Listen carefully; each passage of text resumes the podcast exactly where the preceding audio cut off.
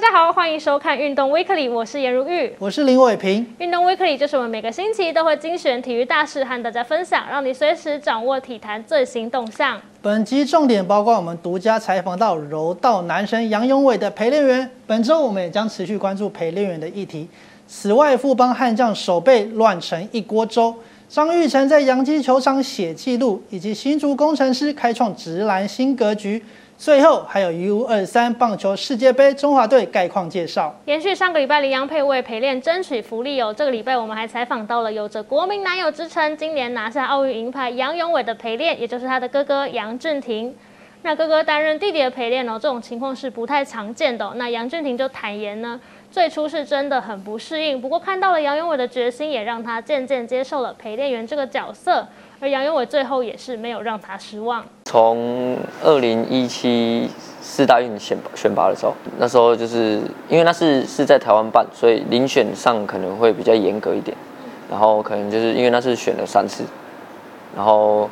嗯三就是后来决赛的时候，就是我们冠亚赛冠亚军遇我们遇到这样。自从那是选拔数的时候，当然会很不甘心啊。然后就是想说啊，怎么可能会输给弟弟这样？然后。当下的时候，爸爸是跟我讲说啊，要不然你去中心，也就是帮弟弟拼一下四大运这样。我当下是很抗拒，可是后来就是边抗拒边做，边抗拒边做，发现其实弟弟也是很努力，想要去帮柔道拿下一面国际赛四大运的奖牌这样，然后才会那个就 就会才才觉得说啊好，就就去当他陪练，对对对。他也没有让我失望。其实柔道陪练员啊，常常需要模仿主要选手的可能假想敌。杨俊廷就分享说，曾模仿过不少选手，其中也包括了在冬奥金牌战打败杨永伟的日本好手高藤直寿。有模仿过上次他大师赛四强遇到的那个俄罗斯的选手，然后还有那个法国之前赢过他一个，诶，之前大奖赛的时候他输过一个法国的。选手，然后还有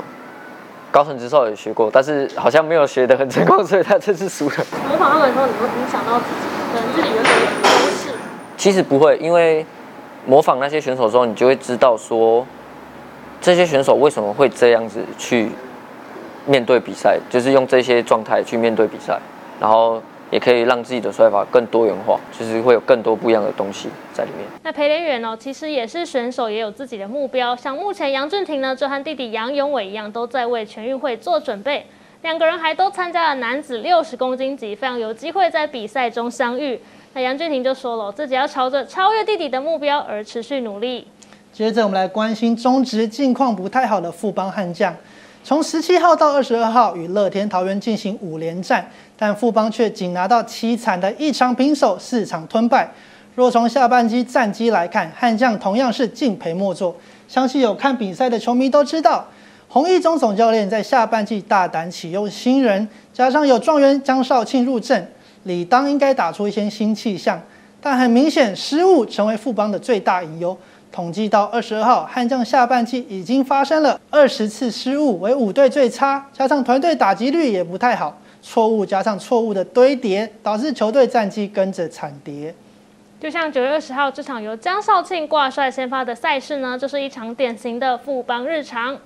江少庆主投六局是失了四分，不过其中三分呢是属于失误所造成的非自责分。虽然球队是在九局将比数追平，不过后来还是错过了三次得点圈的打击机会，最终与乐天战成平手，没能拿下胜利。那赛后洪一中是语重心长的说：“大家在紧要关头的时候都太容易紧张了，通常都是败在自己的手里，因此也期待年轻人可以好好把握机会，思考如何让自己成长。”镜头转到国外，大谷翔平终于在二十二号敲出本季第四十五轰全垒打。但在卡弹多场后啊，他早早就被蓝鸟的小格雷诺和皇家佩瑞兹给超车。尤其是佩瑞兹在二十一号敲出本季第四十六发全垒打，成为大联盟史上单季最会轰的捕手。另外，他也以一百一十五分打点领先群雄。那虽然目前外界都是把美联 MVP 的焦点放在有机会挑战三冠王的小葛雷诺，以及本季写下超狂二刀流数据的大谷翔平身上，不过佩瑞兹的稳定输出呢，也让美联 MVP 之争更加白热化。身为目前大联盟的唯一台将，张玉成的状况也是相当不错。他在二十一号被球队安排在先发第五棒，这不仅是他生涯首次，更是旅美球员的第一人。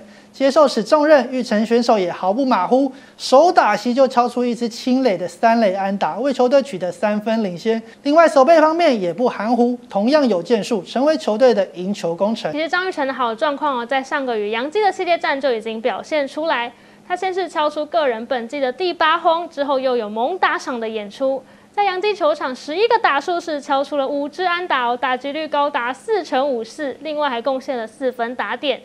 那印第安人虽然本季啊要进入季后赛，基本上已经是没有机会了，但是呢，我们还是可以好好期待张玉成接下来有哪些出色的发挥。而在日本打拼的吴念庭，他在二十号魁违两个多月后敲出本季第八轰，帮助西武师终止连败。本季可以说是他的生涯年呐，比起过去一季最多只出赛五十一场比赛，本季已经累积一百零六场的出赛，而此纪录势必将继续提高。我们也同样期待他能写下更多的生涯里程碑。接着我们来关心，因为疫情延宕一年的 U 二十三世界杯，中华队远赴墨西哥参赛，预赛呢将会面对德国、捷克、古巴、墨西哥和多米尼加，分组前三名就可以进入复赛。那中华队这次二十四人阵容中呢，就有五位旅美的好手，包括郑浩君、王志廷、徐基林以及野手郑宗泽、陈胜平。而本土投手中还有多位寻求旅外机会的火球男，包括庄成重敖、李承勋、潘文辉以及林玉明等人。加上本届日本因为疫情关系没有参赛，而美国一直以来都没有参加此层级赛事，因此中华队有很大机会在这次的十二支参赛队伍中脱颖而出。